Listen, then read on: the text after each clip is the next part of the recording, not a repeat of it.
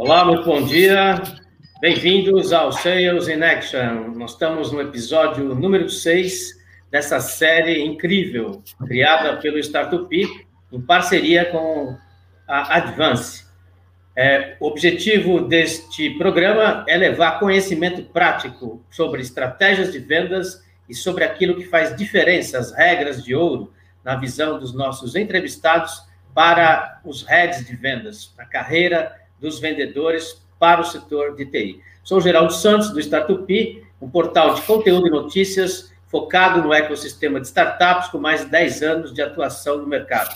Nosso propósito é ajudar as empresas, os investidores e principalmente as startups a se conectarem entre si, criando e gerando cada vez mais negócios e fortalecendo o ecossistema brasileiro de startups. Nós temos aqui hoje dois convidados super, super especiais.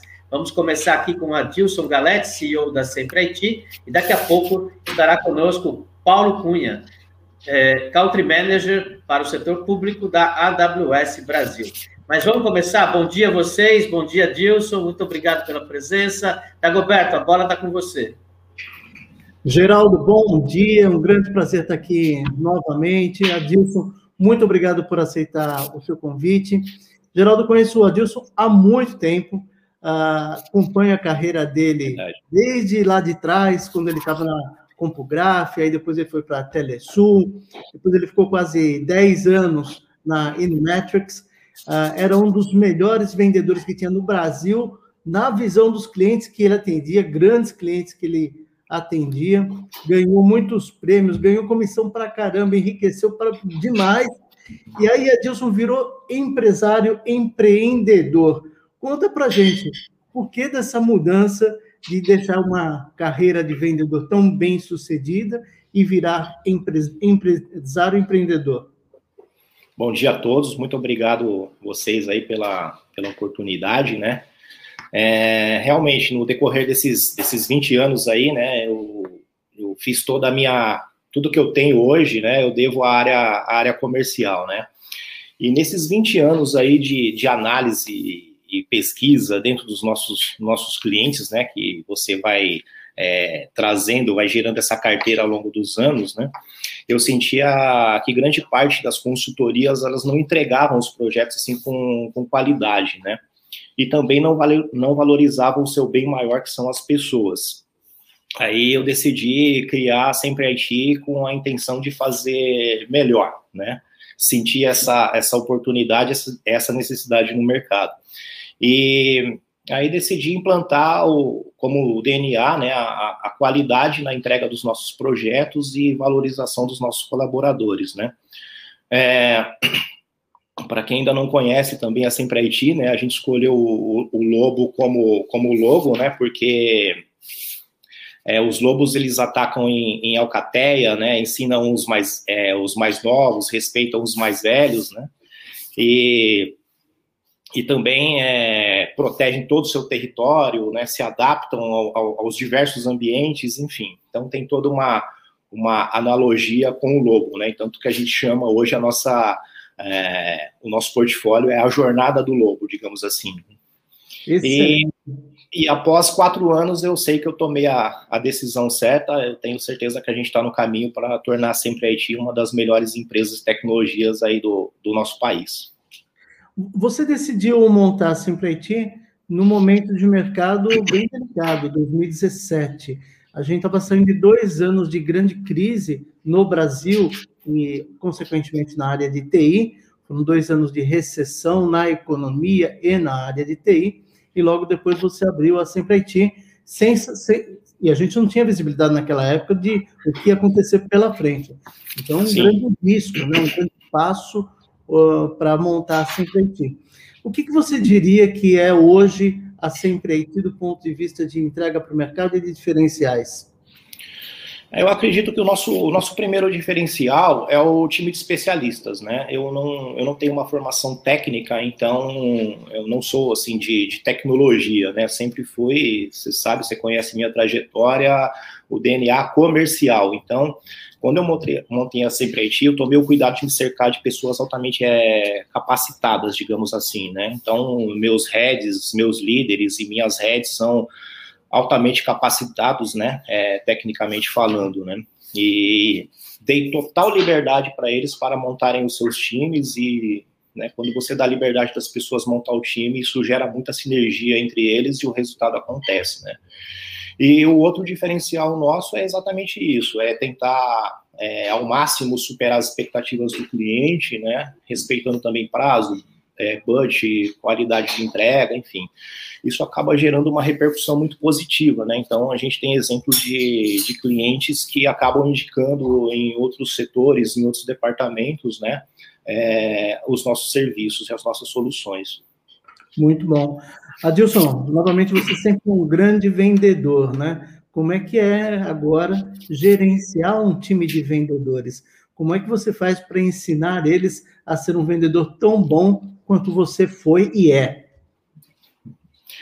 Olha, Dagoberto, eu procuro liderar pelo, pelo exemplo, né? No começo eu queria provar, é, não só para esses vendedores, como para mim também, que era possível você vender em grandes empresas, em grandes corporações, é, mesmo sem você ter uma, uma empresa de grife, né, por trás, digamos assim, né?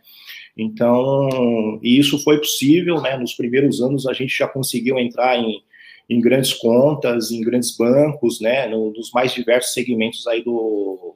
É, dos mais diversos segmentos aí, varejo, enfim, indústria, energia, é, setor financeiro, enfim. E também o, o, o que tem de importante aqui para a gente é que o nosso o nosso time comercial ele tem muita sinergia com o time técnico e, e, e operações, né?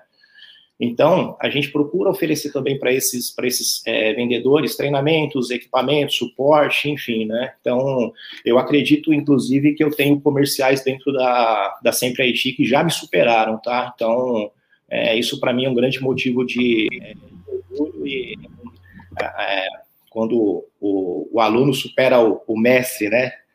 É até uma, uma brincadeira que eu faço, mas é, hoje eu já tirei um pouco o pé do acelerador, gostaria de voltar rapidamente aí também a atuar na área comercial, né? Mas é, devido a ser presidente da empresa, a gente acaba tendo não tendo tanto tempo para isso, né? Mas espero que assim que acabar a pandemia eu possa realmente tomar café e voltar a visitar os nossos clientes ali.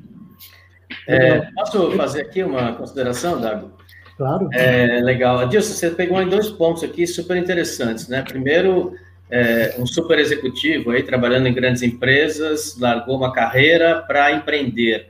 É, parte da nossa audiência aqui é formada por empreendedores, por startups, né? E aí você decidiu é, criar uma startup, basicamente do zero. E você tocou no segundo ponto muito importante aí, que é a dificuldade de uma empresa pequena, sem uma grande marca multinacional por trás, de atender grandes clientes. Então, assim, é, essa experiência foi muito difícil para você, os clientes é, te receberam pela tua experiência e pelas marcas que você representava ou pelo valor que você realmente mostrou, que agregava, é, entregando para os clientes. Me conta um pouquinho sobre isso, por favor. Eu acho que principalmente pela, pela confiança, né? É, ao longo desses 20 anos, você gera uma carteira de clientes, você vai gerando é, confiança nessas, nessas, nessas entregas, né? E também saber dizer para o cliente o que não é para você, né? Às vezes o cliente tem uma excelente é, é, oportunidade, mas aquilo não se encaixa na sua empresa, né? Aí você tem que ser transparente e falar, isso aqui não é para mim nesse momento, né? Então, é jogar com transparência. Muitos vendedores estão apenas visando é, o resultado ou baterem as suas metas né, de uma forma sem visualizar realmente ali a necessidade do cliente. Às vezes o cliente não precisa daquilo. Então, é, isso você vai gerando é, confiança no cliente e você vem trazendo esses clientes ao longo dos anos, né? Então, realmente não é, é, não é fácil, né? Às vezes, quando você tem uma, uma grife por trás, você consegue, né? Você bate na porta, você passa a ter um sobrenome da empresa, digamos assim, né? Agora, quando você monta uma empresa do zero, ela é pequena, né? Então, assim, poxa, quanto tempo tem tua empresa? Quanto que ela fatura? Quantos profissionais você tem, né? É, não é, realmente não é, não é fácil. Mas, assim, a maioria dos meus, dos meus vendedores também já fizeram treinamento com Advance, né? Eu também já fiz. Então, assim, o que que eu, o que que eu acredito muito? Existem pessoas que têm o dom da área comercial, né? Eu sempre acreditei naquela frase que Deus ajuda quem cedo madruga, né? Mas eu, eu, eu tive várias, é, no começo da carreira da área comercial, eu sempre quis melhorar, eu sempre busquei melhorar mas é, algumas pessoas elas, elas param, elas não procuram melhorar, elas não procuram fazer um treinamento, ver aonde está errando, né? Eu tive muitos acertos, né? Acredito que pelo sucesso que eu tive, é, mais acertos do que erros, mas foram de tentativas e erros, né? E aí, de repente, você vai fazer um treinamento na Advance, por exemplo, você olha, ele dá um exemplo, você fala, poxa, eu já, fazia aquilo, né? Mas às vezes eu demorei para aprender. Então, a minha recomendação é: se você realmente está é, tá na veia ali ser comercial, você sente que você tem alguma, alguma falha, né, alguma coisa que você pode melhorar, procure um especialista, faça um treinamento, melhore esses pontos, né? É, na área comercial. Então, assim, é, quando eu falo que eu me cerquei de pessoas técnicas, é porque eu preferi é, melhorar no que eu era bom, que é a área comercial, e o lado técnico eu me cerquei de pessoas técnicas altamente capacitadas. Né? Então, acho que isso faz, acho que isso faz a diferença. É, é, particularmente importante fazer a parte do treinamento nesse momento que a gente está vivendo, porque o processo de vendas mudou muito, né? Não tem mais Sim. história de tomar o um cafezinho, não tem história de encontrar o cliente no corredor, tem que fazer toda a parte de abordagem de maneira digital. Então, Sim. o vendedor que não aprender essas novas técnicas, ele ele está defasado e não consegue fazer a venda da maneira que poderia, né? É, e você encurta um caminho também, né? Um caminho que eu acabei não. É, graças a Deus eu tive sucesso, mas eu poderia ter encurtado esse caminho se eu tivesse feito alguns treinamentos lá atrás, né? Então, eu fui por algumas tentativas e erros, passei por umas empresas que eu acertei e passei por outras que eu errei também, né? Uhum. Não vou dizer que foi 100% sucesso na área comercial. É. Mas as últimas foram, né? Agora, você falou um outro ponto também que é, eu quero chamar a atenção aqui, que é o vendedor falar não para o cliente. Né? Tem, uhum. tem muito vendedor, na verdade, tem 20% dos vendedores que a gente diz que são vendedores problemáticos. Eles vão e vendem qualquer coisa para o cliente. Na hora que traz para dentro da empresa, fica tomando de cabelo de pé, assim, putz, você vendeu isso, não dá para fazer e tudo. Quer dizer, gera um calor, um problema, uma insatisfação para a empresa e para o cliente enorme né? Uhum. Então, a, ter essa, essa disciplina e falar não para o cliente é fundamental, né? Ah, sim. É que também eu, eu, eu, entendo o lado de alguns, de alguns vendedores, né, que sofrem uma, uma, uma pressão, às vezes, de uma forma errada, né, do, da sua liderança, e ele quer trazer o pedido para bater a meta a qualquer custo, digamos assim, né? Porque senão, se ele não faz a meta, durante um período ele acaba sendo dispensado da empresa também. Então, eu acho que o exemplo tem que realmente vir de cima, né? De que forma que ele, que ele planeja essas, a, o atingimento dessas metas, digamos assim, né? Sem dúvida, sem dúvida.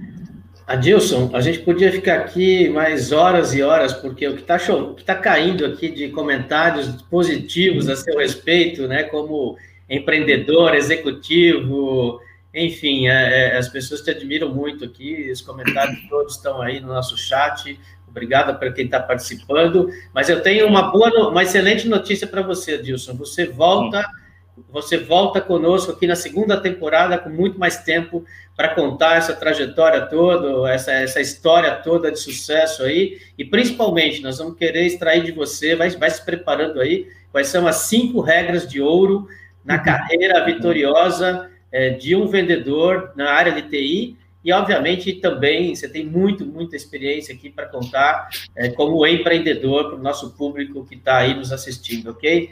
É, Dagoberto, fica à vontade para se despedir do Adilson. Nosso próximo convidado já está na sala aqui. Maravilha. Adilson, mais uma vez, muito obrigado.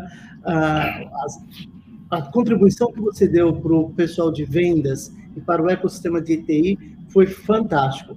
Então, eu espero é. que as pessoas aproveitem bem os seus ensinamentos e nos vemos em breve para as cinco regras de ouro.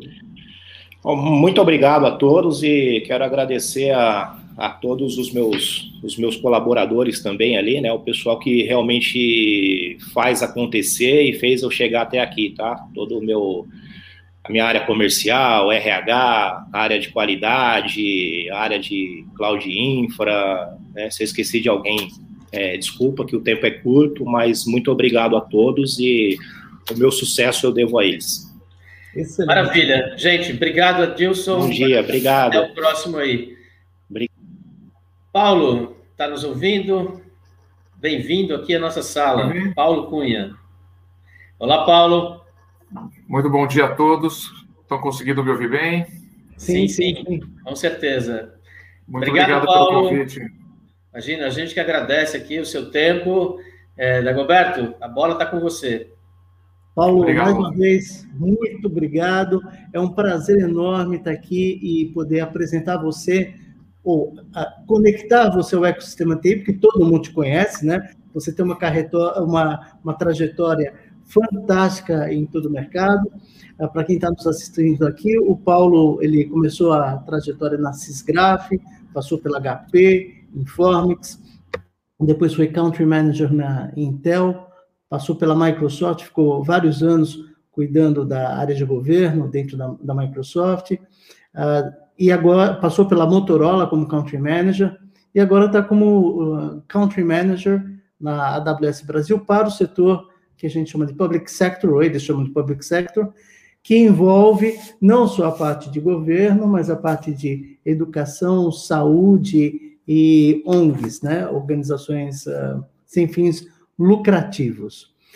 Paulo, conta para a gente um pouquinho dessa trajetória meteórica que você teve no mercado, do sucesso que você teve enquanto vendedor, empresário, country manager, quer dizer, passou por vários segmentos, né? E tem uma das coisas que uh, eu queria que você particularmente falasse, que, que é seu conhecimento notório na área de governo, né? essa grande especialização que você veio adquirindo nos últimos anos. E é raro ver isso uh, hoje no mercado. Né? Conta para a gente um pouquinho da sua trajetória. Bom, primeiro, Dagoberto, Walter, super obrigado, Geraldo, super obrigado pelo, pelo convite, bastante honrado por vocês dois. Bom, uh, do ponto de vista prático, eu comecei, sou engenheiro mecânico aeronáutico e comecei, por incrível que pareça, na área de pesquisa e desenvolvimento. Mas o que eu descobri que eu gostava era de propor soluções. E eu encontrei na área de vendas uma forma de você fazer o que eu gostava, de propor soluções e conhecer de uma forma dinâmica mais indústrias, mais pessoas, conectar essas pessoas com as soluções e conseguir dar uh, esse tom de trajetória. E, coincidentemente, eu tive na Cisgraf a oportunidade de alguém que pegou um engenheirão e transformou em executivo de vendas, da qual sempre me orgulho. Uh, empresas importantes como ela, foi também a HP na minha vida, que me ajudou depois a me dar uma moldagem mais gerencial, e a carreira depois foi realizada em cima do mercado. Eu tive a oportunidade de ser quatro vezes country manager, né? Então começamos na Crave Search, somente aqueles que têm minha idade ou um pouquinho mais conhecem a Crave Search, a Intel, uma excelente empresa de desenvolvimento de canais e ecossistema, depois em seguida na Motorola Solutions e agora na Amazon Web Services. O desafio desse sentido foi sempre servir o cliente. E essa especialidade de governo ele vem exatamente no momento que foi o final, o início, vamos chamar assim, desse século, quando eu estava na, na Intel. E o desafio foi entender que se nós quiséssemos abrir mais mercados, nós tínhamos que ajudar a construir as políticas públicas. Então, eu diria que foi muito mais uma necessidade, naquela ocasião, de entender que políticas públicas bem montadas geram mercados importantes para o setor de tecnologia, e como existiam poucas pessoas na época que se dedicavam com conhecimento do nosso mercado na área de tecnologia e as suas implicações, então foi daí que acabou saindo, vamos chamar assim, uma puxado pela necessidade, precisei migrar para a área e conhecer bastante a área de governo.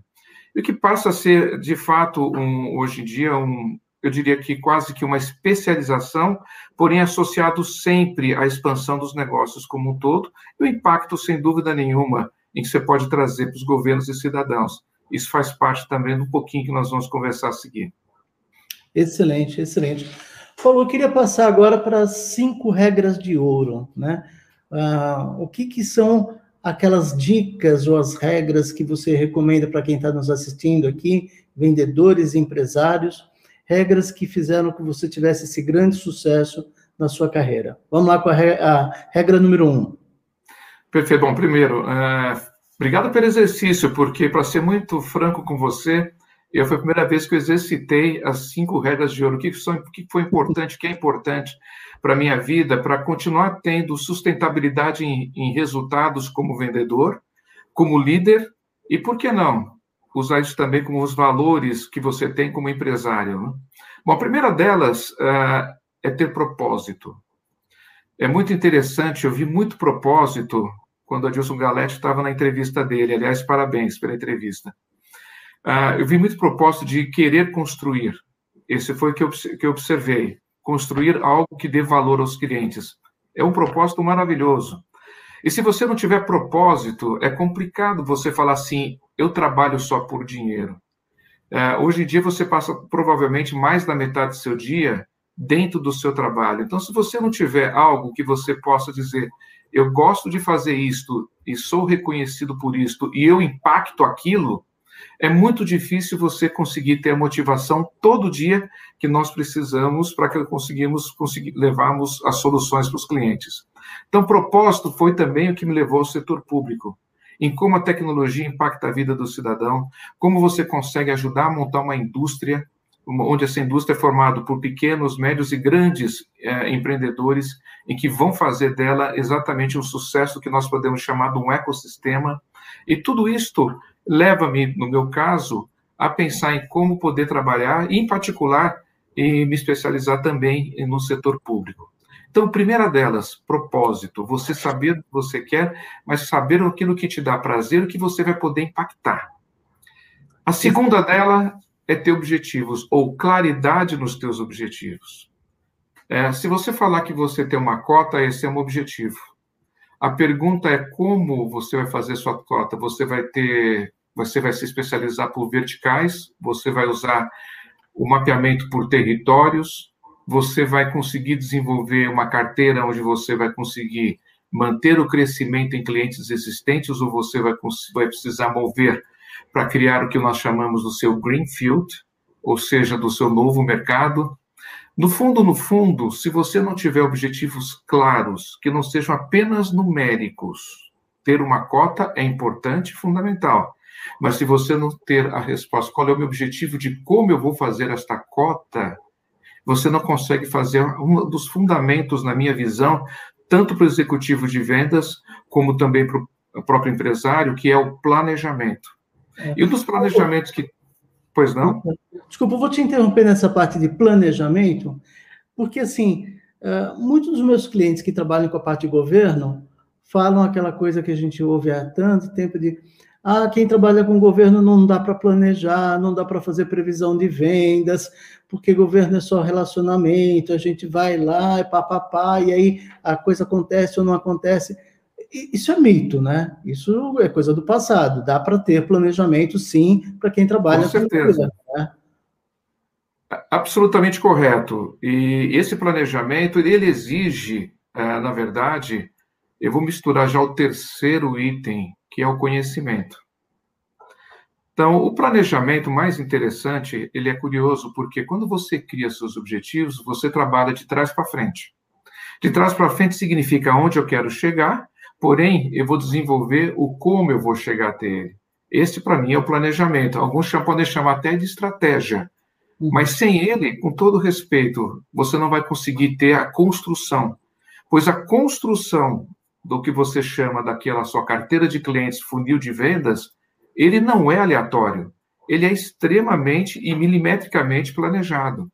E hoje em dia, com as ferramentas que estão disponíveis, sejam elas disponíveis na forma comercial ou até mesmo em open source, você vai reparar que você consegue fazer tracking, medidas e até mesmo medir ciclo de vendas, dando para isso, para você, um impacto tremendo. Eu até provoco um pouquinho aqui, tanto o Geraldo quanto o Dagoberto, de criar exatamente uma sessão de ferramentas em que você consegue ajudar no seu planejamento. Pois isso passa a ser não só do indivíduo, como também do executivo responsável pela liderança de vendas, mas também e principalmente para o empresário. Eu comecei a falar sobre o terceiro item, que é sobre conhecimento. Sim. E o conhecimento, ele é um conhecimento que exige profundidade em várias áreas ou dimensões, se você achar melhor. É, uma delas é no teu próprio cliente, na sua vertical do seu cliente. O que, que significa, por exemplo, você trabalhar em educação? Educação hoje, só para te dar um exemplo, é um segmento que você trabalha com fusões e aquisições, ou mergers and acquisitions, como gostam os especialistas de finanças. Hoje, você tem um mercado novo chamado das edtechs, em que estão substituindo em muito os modelos de aprendizado existentes. Então, quando você olha para esse segmento, quando você olha para esta classe de efeitos, você vai descobrir que você tem muito mais a aprender também com o mercado, ganhar conhecimento e logo em seguida dar o seu próximo passo. O que significa também isso? Será que eu vou no mercado enterprise ou vou no mercado de pequenas empresas? Eu vou no mercado breadth ou vou no mercado de alta profundidade? No fundo, no fundo, na minha visão e na experiência que acumulei ao longo desses 30 anos, eu diria que sem propósitos, sem objetivos e sem conhecimento, é muito difícil você conseguir ter um sucesso, principalmente no momento que nós estamos vivendo. É. Nós comentamos eu... rapidamente sobre a questão, na última sessão, sobre valor e relacionamento. Uhum. Relacionamento é uma coisa que vai ser sempre importante. Mas eu vim de uma época que esse relacionamento era 70% do que você fazia numa venda, para hoje, na minha opinião, com todo respeito, ser menos de 20%. Se você não traz valor nessa sua relação, você pode ter certeza que você não vai ter tempo e espaço para conseguir ter uma boa venda. Basta você ver a velocidade com que você hoje está usando hoje, infelizmente, na pandemia e sendo obrigado, na maioria das vezes, você fazer um atendimento online, o quão veloz está sendo esse ciclo, e se você não tiver valor a trazer ao seu cliente, não é um relacionamento de conhecimento anterior em que vai dar o futuro para ele. Paulo, eu queria chamar a atenção desse ponto, porque ele é fundamental, acho que você falou de uma maneira fantástica. Antigamente, sim, a venda era 70% relacionamento, muito tempo atrás, e a gente tem muito vendedor que é a moda antiga. Tem vendedor que fala assim: ah, a hora que acabar a pandemia vai ser ótimo, porque eu vou voltar no cliente tomar cafezinho, vou falar no corredor, etc. Fala, não, não vai voltar desse jeito. O, cliente hoje está comprando de maneira diferente. O cliente, antes de falar com o vendedor, ele estuda muito. Então, quando o vendedor está ali falando com ele, ele já tem toda uma parte de conhecimento, de perguntas e tudo. Se o vendedor não estiver minimamente preparado, está fora do jogo, né? E eu acho que você colocou isso muito bem, esse conhecimento, esse estudo, esse planejamento que o vendedor tem que fazer hoje, ele é fundamental. Sem isso, o processo de vendas não acontece. Tanto no mercado público quanto no mercado privado. Privado, com certeza. No mercado, público, ainda mais, né? Porque é uma venda muito mais complexa, envolve muito mais pessoas. Então, o conhecimento e o planejamento tem que ser ainda maior. Faz sentido? Corretamente. Eh, aliás, eu diria para você que não tem mais espaço hoje para você exigir exclusivamente relacionamento. É valor apropriado. E o valor, de, de para mim, na minha proposição de trabalho, ele exige, sem dúvida nenhuma, o conhecimento extremamente profundo da sua indústria, extremamente profundo do seu conhecimento. Deixa eu dar um exemplo para você, bem curioso. Nós fomos atender um grande projeto há cerca de uma semana atrás. Onde é que nós fomos analisar aquele cliente? Esse foi um mercado bem enterprise. Nesse mercado enterprise, nós fomos pegar o balanço dele, uma instituição de ensino, e descobrimos que ele tinha um problema de EBITDA muito sério. O que, que nós fizemos? Nós analisamos em como nós poderíamos ajudá-lo na melhoria da curva de EBITDA usando o balanço dele. Ou seja, é informação associado com a capacidade analítica e o valor proposição quando nós fizemos a nossa oferta. E deu certo. Esse é o ponto positivo também. então, graças a Deus, as coisas moveram na hora certa. Olha que interessante, você vai buscar no seu cliente aonde? Vai buscar exatamente nele, no balanço, onde está apertando o calo dele hoje. É.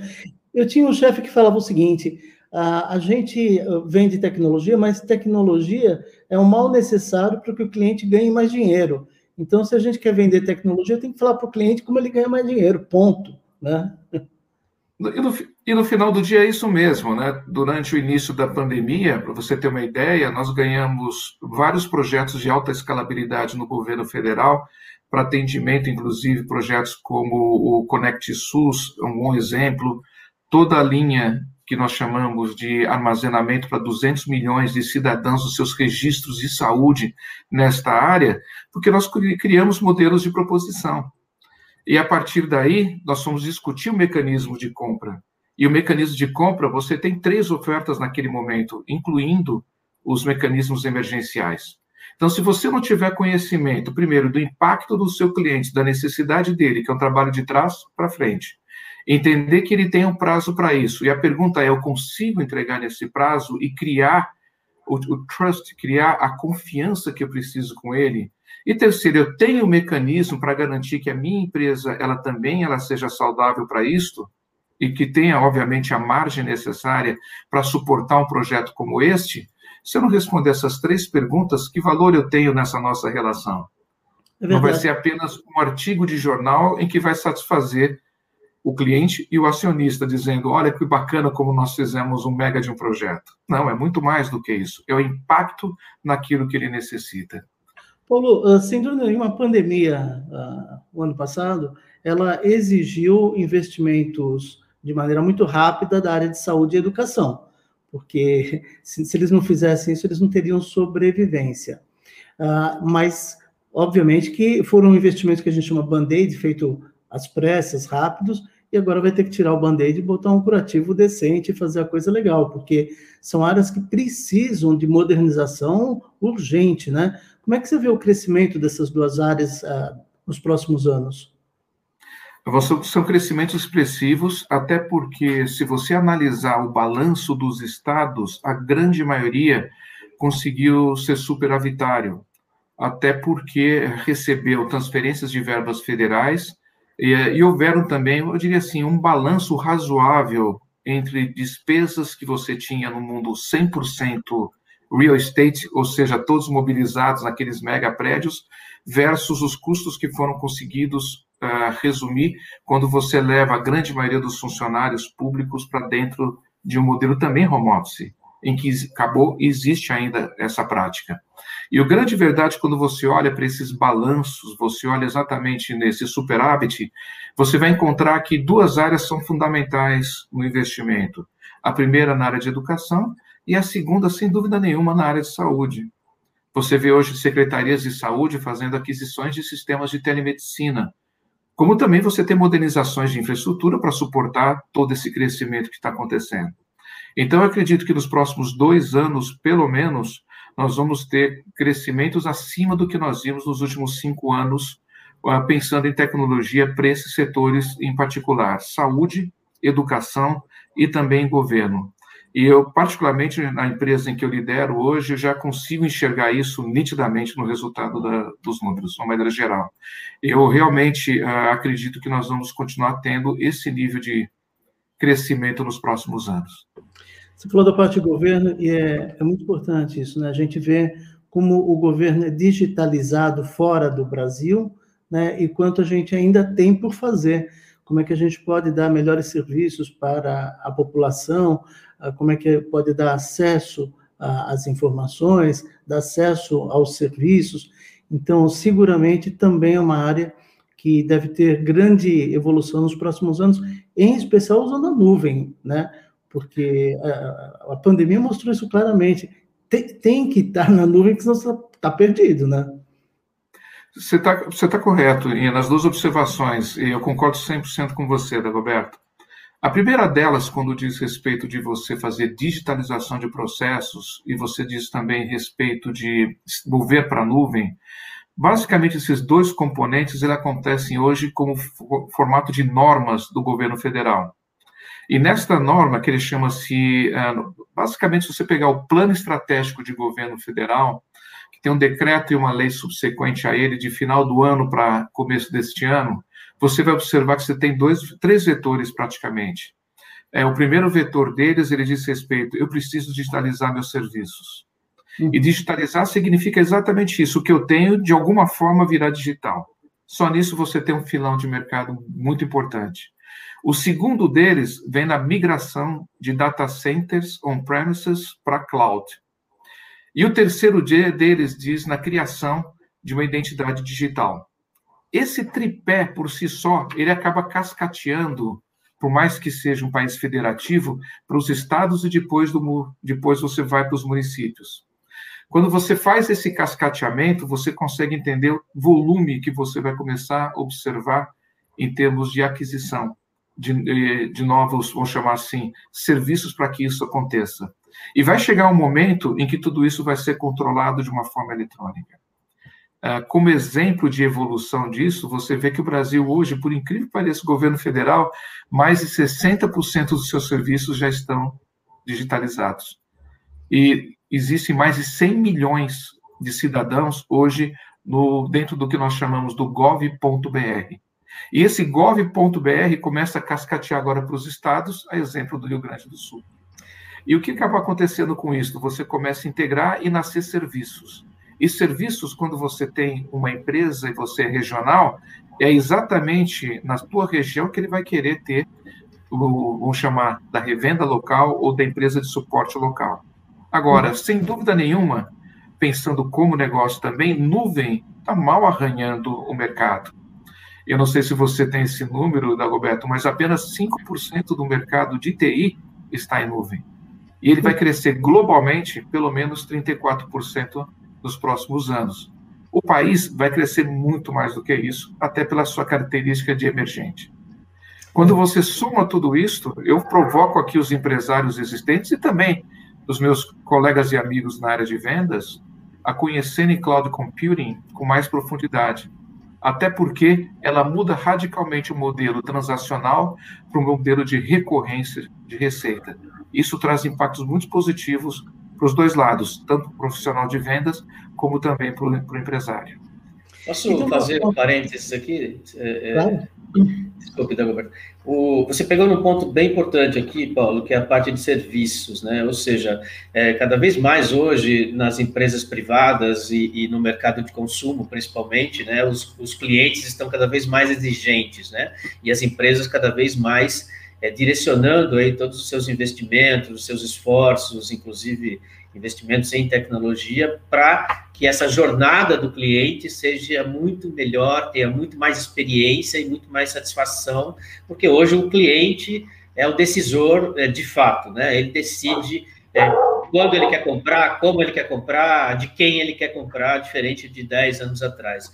Então, é, é, você acredita que essa área de serviços, é, dentro da estrutura do setor público, de governo, é, também é algo que está começando a se olhar de uma forma diferente, e a pandemia vai acelerar isso, veio para acelerar isso, é, é, e aí, já emendando uma segunda pergunta, é, a gente costuma dizer que toda crise é, tem uma oportunidade surgindo, então você acredita que, somado a esse ponto que eu coloquei, mas essa oportunidade de abertura desse novo mercado é, tem muito mercado para as startups poderem atender é, com os serviços é, é, é, de ponta esse setor público? Geraldo, ah, sem dúvida nenhuma, né? Ah, se você for analisar o que está acontecendo de maneira geral, ah, hoje o que vai vencer na área de nuvem é a especialização. Então, você tem uh, práticas bem interessantes. Por exemplo, o seu cliente, independente do setor, seria setor comercial ou setor privado, ou setor, perdão, uh, público, se ele for focar diretamente, e essa é uma parte muito importante, se você for focar diretamente apenas em você aumentar o seu consumo, você está morto você tem que ajudá-lo a fazer um balanceamento do seu setor financeiro. Como eu otimizo mês a mês aquilo que eu despendo em nuvem. E só isto tinha uma prática chamada FinOps. E dentro dessa prática, que é finanças com operações, ou seja, como eu melhoro a minha operação e faço redução de preços, de custo meu operacional, só nisto você já tem um movimento de consultoria e as empresas pagam para esse tipo de serviço. Esse é o exemplo. Se você vai para governo, eles estão ainda na primeira fase da jornada. A primeira fase da jornada significa eu vou fazer uma levantar minha infraestrutura que está on-premises e vou levá-lo para a nuvem. Entretanto, só nisto você precisa de uma especialização. Agora, a otimização, a modernização da infraestrutura e de parte da aplicação, não de toda, de parte, é uma outra especialização que acontece. E, de certa forma, falando agora como AWS, é onde nós especializamos nossos parceiros. Você pode imaginar, portanto, em que você fala, eu quero montar agora uma estrutura de análise de dados. É uma outra especialização que vai ter. E essa especialização também é emergente, porque a partir do momento que você gera dados e você não consegue mais enxergar o mercado exclusivamente porque você visita o mercado, mas você tem que olhar o que o mercado te traz de dados, você precisa ter funcionários nessa área. Eu até faria uma enquete aqui para os nossos ouvintes e convidados, o que, que, eles acham, por exemplo, dos especialistas de dados. Eles estão fartos do mercado ou tem escassez de mercado? Então, quando você olha para tudo isso, são especializações, mas que obriga, muitas vezes, a você já começar. Vou voltar aqui para o item em que nós discutimos anteriormente com o Dagoberto. Exige com que você tenha um planejamento para isso, da sua empresa e pessoal, e que isso consiga te levar exatamente a surfar esta área. Porque, de fato, como eu disse para você, 5% apenas do mercado crescendo na velocidade que nós temos, pode ter certeza que é mercado para caramba que vai acontecer ainda para o país, país como um todo. E, Paulo, pois não? Não, não, pode, pode continuar. E a sua segunda pergunta foi relativa, só me recorda aqui o primeiro tema dela, por favor a oportunidade desse mercado de serviços ao cidadão para as startups, principalmente agora, Tremendo. onde muitos governos foram obrigados a acelerar esse processo. Você vê São Paulo, por exemplo, né? O, o, Detran, o Detran todo está digital hoje, fornecendo muito mais serviços do que existia um ano atrás. Isso aí é, é, inexorável. E, na verdade, você já tem no Brasil uma categoria chamada GovTechs e essas GovTechs, o que, que tem acontecido com elas? A maioria delas, elas têm olhado para municípios e têm olhado para governos estaduais e de menor porte, porque eles acabam fazendo exatamente o que um governo, que uma prefeitura não consegue fazer, propor soluções de curtíssimo, vamos chamar assim, de grande impacto, porém de implementação rápida. Você trouxe um bom exemplo do Detran, mas eu traria coisas do tipo assim, mais básicas ainda. Imagina você fazer controle de coleta de lixo. Você tem GovTechs que são especializados exatamente no rastreamento. Existem GovTechs, por exemplo, que hoje elas oferecem soluções para você fazer previsão de abandono de alunos das escolas públicas, para que você consiga fazer dimensionamento e provisionamento de receita e maximização, levando em consideração que a rubrica ou a linha de investimento de educação, dentro de um, um prefeito, ele pode até levar à prisão esse prefeito se ele não corresponder ao que a Constituição solicita, que a lei de, da responsabilidade fiscal também exige. Então, quando você olha para esse manancial, uma série de novas empresas e especializações estão surgindo e que isto leva 90% delas para mais estão movendo para a nuvem, com certeza. Excelente. Paulo, eu queria retomar aqui as cinco regras de ouro. A gente falou da regra número um, propósito, regra número dois, a parte do objetivo, regra número três, o conhecimento. Qual seria a regra número quatro? A regra número quatro que você me fez pensar muito, viu? Dagoberto, você e o Geraldo, viu? Está na resiliência, né? E a resiliência, ela é marca registrada da maioria dos empresários de sucesso, mas a resiliência, ela tem a ver também uh, no momento que nós estamos vivendo. Nós falamos agora há pouco com a pergunta do Geraldo, onde nós fizemos uma tremenda transformação do mercado. O mercado que há 15 meses atrás nós estávamos visitando e algumas vezes tomando café com os nossos clientes, mas por outro lado também você olha, você ficou dentro de casa. que significa isso? Em primeiro lugar, mudança é a única coisa certa que você vai ter nesses próximos meses. Desculpe a sinceridade. Portanto, se você não for resiliente para suportar as mudanças, você vai ter desafios muito grandes para ter seu sucesso comercial e em vendas. Deixa eu trazer um pouquinho mais sobre o tema. Isso não significa você perder o foco do seu planejamento. Não é você atirar com metralhadora para todos os lados. Não. A resiliência significa o seguinte: é você, ao mesmo tempo que você está olhando para o seu mercado, ao mesmo tempo você, ou melhor, de tempos em tempos, você dá uma retraída e tenta olhar o big picture do que está acontecendo. Não é você ficar exclusivamente falar assim, eu vou morrer desta forma porque eu planejei até este ano exclusivamente fazer nesse modelo. Não. É você mantém o foco do meu planejamento, mas eu trago o big picture eu sou flexível o suficiente dentro da resiliência para que eu consiga trazer dentro desse sentido o que nós chamamos, será que não preciso fazer algum ajuste da minha estratégia ou do meu plano para esse ano e conseguir me adaptar?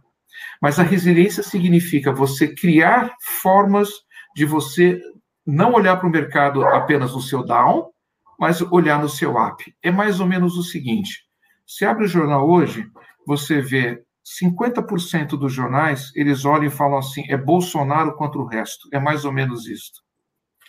Isso cansa. Eu que sou da área comercial, e por mais especializado que eu seja em setor público, eu vou ser muito franco com vocês. Faz uns três meses que eu não olho o lado político. Eu vou para business e negócios e tento entender como é que está o big picture dentro disso tudo. Por quê? Se você for olhar isto que está acontecendo, isto te cansa. Isso te leva para o down. Não. A minha resiliência é: me conta como é que estão os negócios. Exemplo: quantas fusões e aquisições aconteceram no setor de educação nesses seis meses que nós estamos vivendo? Nesses seis meses que nós estamos vivendo, nós tivemos o quarto maior grupo de educação sendo adquirido pelo quinto maior grupo. Nós tivemos na semana passada algo que me chocou. Sim, me chocou você teve uma EdTech, ou seja, uma, uma empresa da área de uhum. tecnologia de educação, em que faz 100%, vou chamar pela internet, sua entrega, comprando uma universidade no sul do país para entrar no modelo híbrido presencial. Inverteu-se. A universidade comprava EdTech, agora a EdTech está comprando a universidade. Isto significa que eu tenho que olhar o big picture e entender a minha estratégia ela está consistente com isto ou não. Esta é a resiliência da gente não se assustar e olhar aquela pequena metade do copo que está cheio de água e que é aí que nós vamos beber. Não vai ser naquela que está vazia, que ela não tem nada. É. Eu, eu, eu, desculpa, eu acho não? que você falou um ponto super importante. Eu, eu vejo muito na parte do canal, canais que estão acomodados. Aí o cara está no modelo antigo, vendendo num mar vermelho fenomenal, toda a parte de hardware tradicional, software tradicional, tem crescimento de 2%, 3% e está feliz. E eu olho e falo assim, cara, não, mas olha um pouquinho aqui do lado, tem empresa que está com crescimento de 40%, 50%. Então, não é que você não está crescendo, mas é que você está deixando muito dinheiro passar. Então, você poderia fazer um ajuste na tua estratégia ou no teu modelo de negócio e ao invés de crescer 2, 3, crescer 40. Né? Exatamente. Esse é o big picture, é olhar esse, essas grandes oportunidades, né? Exato, e, e assim, e, é bem interessante você colocou, porque isso exige que você seja resiliente, inclusive no seu comportamento como empresário, de você estar com frequência olhando as oportunidades que se tem. Porque, aliás, a missão, uma das missões do empresário é ter uma empresa de sustentabilidade para a sociedade eu chamaria disso de propósito, porque a sociedade é formada das pessoas que você emprega e os clientes que você serve. Bom, e se me permitir, até para respeitar o tempo, falar um pouquinho de integridade. Uh, esse é o quinta regra de ouro. A integridade, ela traz consistência. Eu acho que esse é o ponto que eu aprendi ao longo desta minha vida. E até a integridade nos momentos mais difíceis, quando eu ainda trabalhava exclusivamente em governo em que você tem que ter essa integridade moral, como você também tem que ter sua integridade empresarial e como líder. É, ser empresário, por exemplo, hoje na sua integridade, é você manter a integridade com teus funcionários e com teus clientes. É levar a verdade e o valor. É levar o lucro com responsabilidade. Assim como também quando você olha do ponto de vista de consequências da sua integra, uh, integridade, é aquela que te dá também previsibilidade. Você nunca vai dar surpresas para as pessoas que são seus colaboradores e muito menos pelos seus parceiros e seus clientes. Quando você olha com isto, você acaba desenvolvendo o que eu chamaria para você de um ambiente de transparência saudável para negócios. Uma das características que as pessoas sempre me perguntaram, por há muitos anos, está no setor de governo também, é exatamente o seguinte: como é que é esse lado da corrupção? E eu vou entrar nesse assunto porque eu acho importante o momento que os empresários, que você, que também é profissional de vendas, está nos ouvindo. Na verdade, eu sempre tive muita felicidade de trabalhar em empresas americanas, que é muito fácil falar não para tudo. Agora, quando você cria seu brand, ou seja, a sua marca de ser uma pessoa íntegra no mercado, eles não vão te procurar. Eles procuram quando você um dia deu uma brecha ou um dia quis ouvi-lo. O mercado é muito grande para você ficar perdendo seu tempo em coisas em que não vão te levar a nenhum resultado bom. Pelo contrário, pode deixar marcas e tirar você do mercado também. Portanto, integridade, ela não é vamos dizer assim, exclusivamente algo para você olhar apenas na sua relação com o mercado, mas integridade também com os valores que você traz, se você é empresário com o teu funcionário, e se você é um líder ou executivo dentro de uma empresa, com aqueles que são seus superiores, a eles também que são seus subordinados, numa relação de trabalho saudável, transparente e que traz frutos no ambiente de negócios. É com isso que eu terminaria aqui o tema da integridade a quinta regra, que eu acredito que seja uma regra muito valiosa para manter e sustentar você no mercado e, ao mesmo tempo, a sua carreira crescente. É, esse ponto, acho que é um ponto extremamente importante, né? Porque toda vez que você associa setor público, a primeira a primeira coisa que você é, vem à cabeça é a palavra corrupção, infelizmente, nesse país. O que a gente percebe claramente, acho que são dois pontos só de, de, de para destacar aqui é, em relação à sua fala é, porque existe um mercado de tecnologia tradicional, as empresas tradicionais, os canais, que o Dagoberto bem conhece aí, né, que são os mais antigos, é, é, é tradicionais vendedores de tecnologia do mercado, e existem, do, do, outro lado, as startups, que estão chegando agora, nos últimos cinco anos, é, e nos últimos dois anos, um ano e meio, para ser mais exato, é, estão sendo extremamente capitalizadas, né? A gente acompanha mensalmente um ranking de investimentos no Startup, Paulo, e assim, nesse um ano e meio quase de pandemia, é, mês a mês os recordes são batidos. A gente nunca teve tanto investimento, tantos aportes nas startups como tá nesse período, né? é, uhum. incluindo é, o que você falou, que são os exits para investidores e os M&As, que são as aquisições, né? É, enfim, aqui a gente podia falar horas sobre isso, mas pegando o ponto da integridade que você citou. Então, assim, é, para quem é do mercado tradicional de TI, que, que, que acompanha esse processo antigo né, de, de relação com o governo, que, que, que é, de corrupção, essa coisa toda é, mais antiga, né? Hoje eu diria que dois pontos principais aqui para você comentar, né? Você e o Dagoberto. O primeiro é é, não existe espaço para corrupção hoje dentro das startups que estão atuando no mercado. Primeiro, porque elas estão extremamente capitalizadas e o primeiro ponto que o investidor olha hoje, mesmo sendo investidor anjo como eu, assim, é a parte de governança, ok?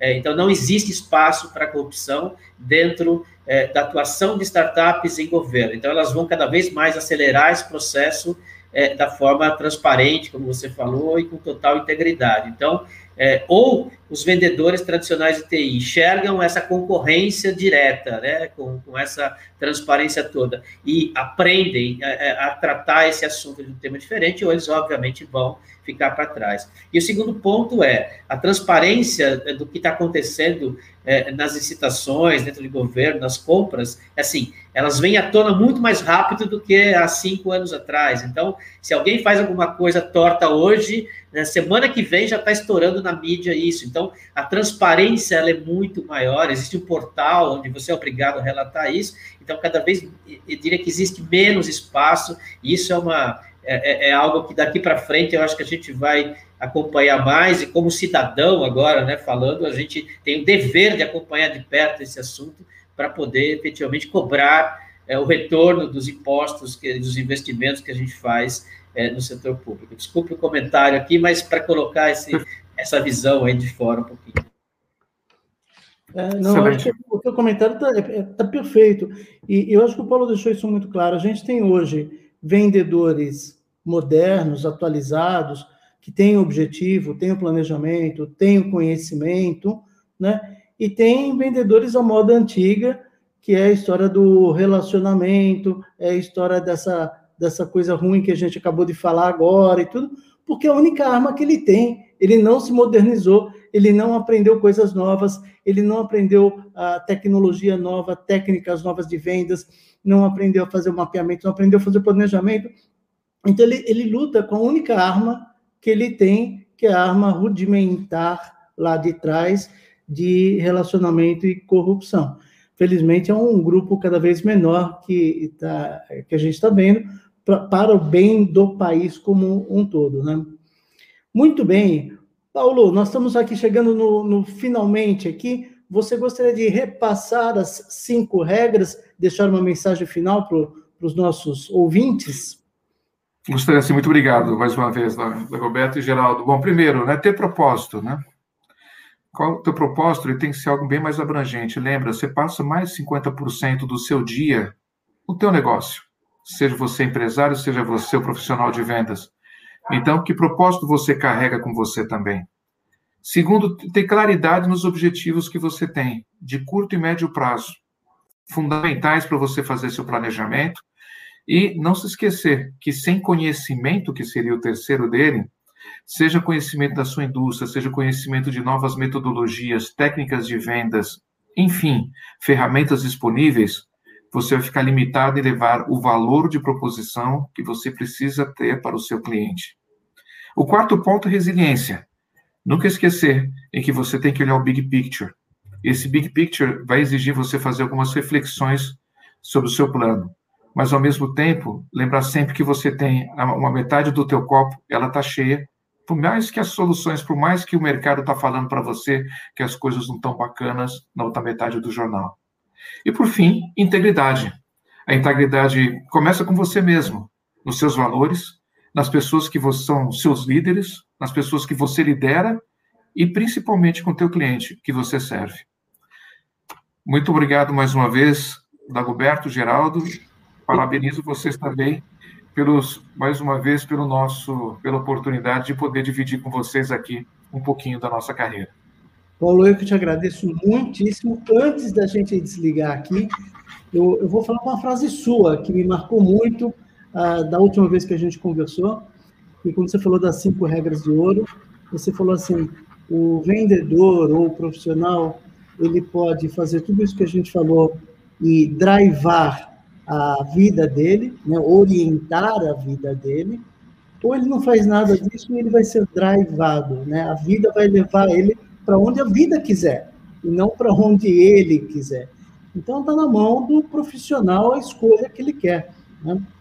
Se ele vai ser dono do futuro dele ou se ele vai simplesmente ir para onde a vida quiser levar ele. É isso? Paulo, mais Sem dúvida uma... nenhuma. Mais ou você lidera, você é liderado. É isso mesmo. É isso aí. Paulo, mais uma vez, foi uma honra, um privilégio estar aqui. Obrigado a vocês, por favor. A gente se conhece há muito tempo, eu admiro o teu trabalho Obrigado, desde lá de trás, de quando a gente se conheceu, uma trajetória brilhante que você vem construindo, uma contribuição fenomenal que você tem feito pelo, pelo ecossistema de TI, ajudando a construir esse ecossistema com as revendas integradoras, com as empresas de desenvolvimento de software, agora ajudando o pessoal a mudar do modelo tradicional para o modelo de nuvem. Quer dizer, você, tá, você é o pai da mudança do ecossistema, levando uh, essa nova realidade para as revendas. Então, muito obrigado pelos seus trabalhos. Muito obrigado, Gabriel. Obrigado pelo pioneirismo. Geraldo, super obrigado também. Sucesso nas empresas e a todos os nossos ouvintes aqui também.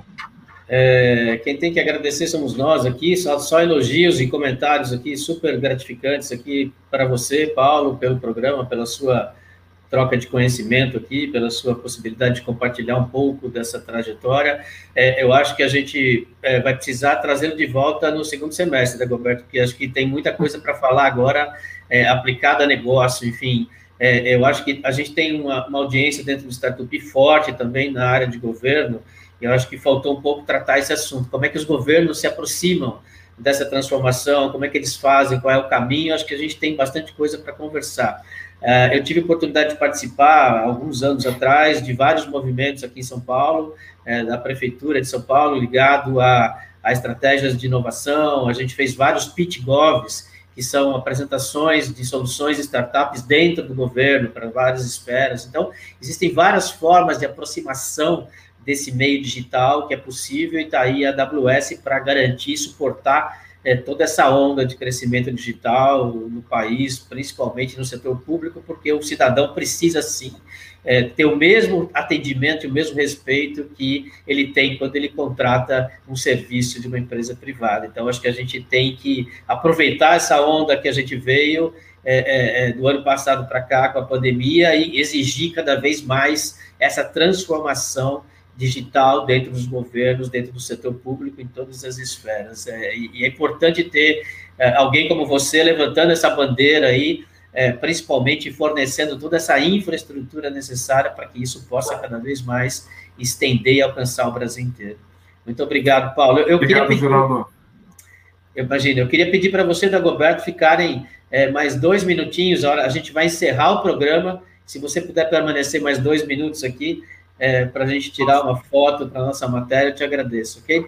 É, é isso, Dagoberto? Fechamos? É isso aí, fechado. Maravilha, gente. Então, assim, com esse Obrigado. episódio número 6, a gente chega ao final e encerra a primeira temporada do Sales in Action, uma série inédita criada pelo Startup em parceria com a Advance Queria agradecer, inclusive, o tempo aí, a dedicação do Dagoberto a esse programa, está sendo incrível, né? Ou seja, o objetivo principal é, é exatamente esse, é levar conhecimento prático de quem é expert no assunto de vendas para o mercado de TI, para que cada vez mais a gente construa e fortaleça esse aprendizado enorme que essas feras todas que passaram por aqui, nesses seis episódios, é, estão deixando como legado, ok? Obrigado, Advance, pela parceria. Queria agradecer também aos nossos patrocinadores que nos permitiu aqui realizar essa primeira temporada, a Context, uma empresa internacional de pesquisa de mercado na área de tecnologia, a Sempre IT, uma super empresa de tecnologia de transformação que está nos apoiando e vai continuar no segundo semestre. Obviamente, a toda a produção, Bits Brasil, eventos, equipe de redação do Estatupi, produção que está por trás da nossa transmissão e, obviamente, principalmente a quem está nos assistindo, a nossa audiência. Né? Esse programa é feito para você que está nos assistindo, quer seja é, vendedores da área de tecnologia, profissionais de vendas, quer seja gestores, dirigentes de empresas, ou CEOs, ou heads de startups, enfim, e esse programa é feito exatamente para a gente poder transmitir cada vez mais conhecimento para fortalecer as estratégias de vendas vencedoras no mercado. Obrigado, gente. É, voltamos com a segunda temporada em breve. Sigam as redes sociais do Statupi, mantenham-se informados ou acompanhem o site do evento salesinaction.com.br. Obrigado, Paulo. Obrigado, Dagoberto. Até a próxima temporada, pessoal.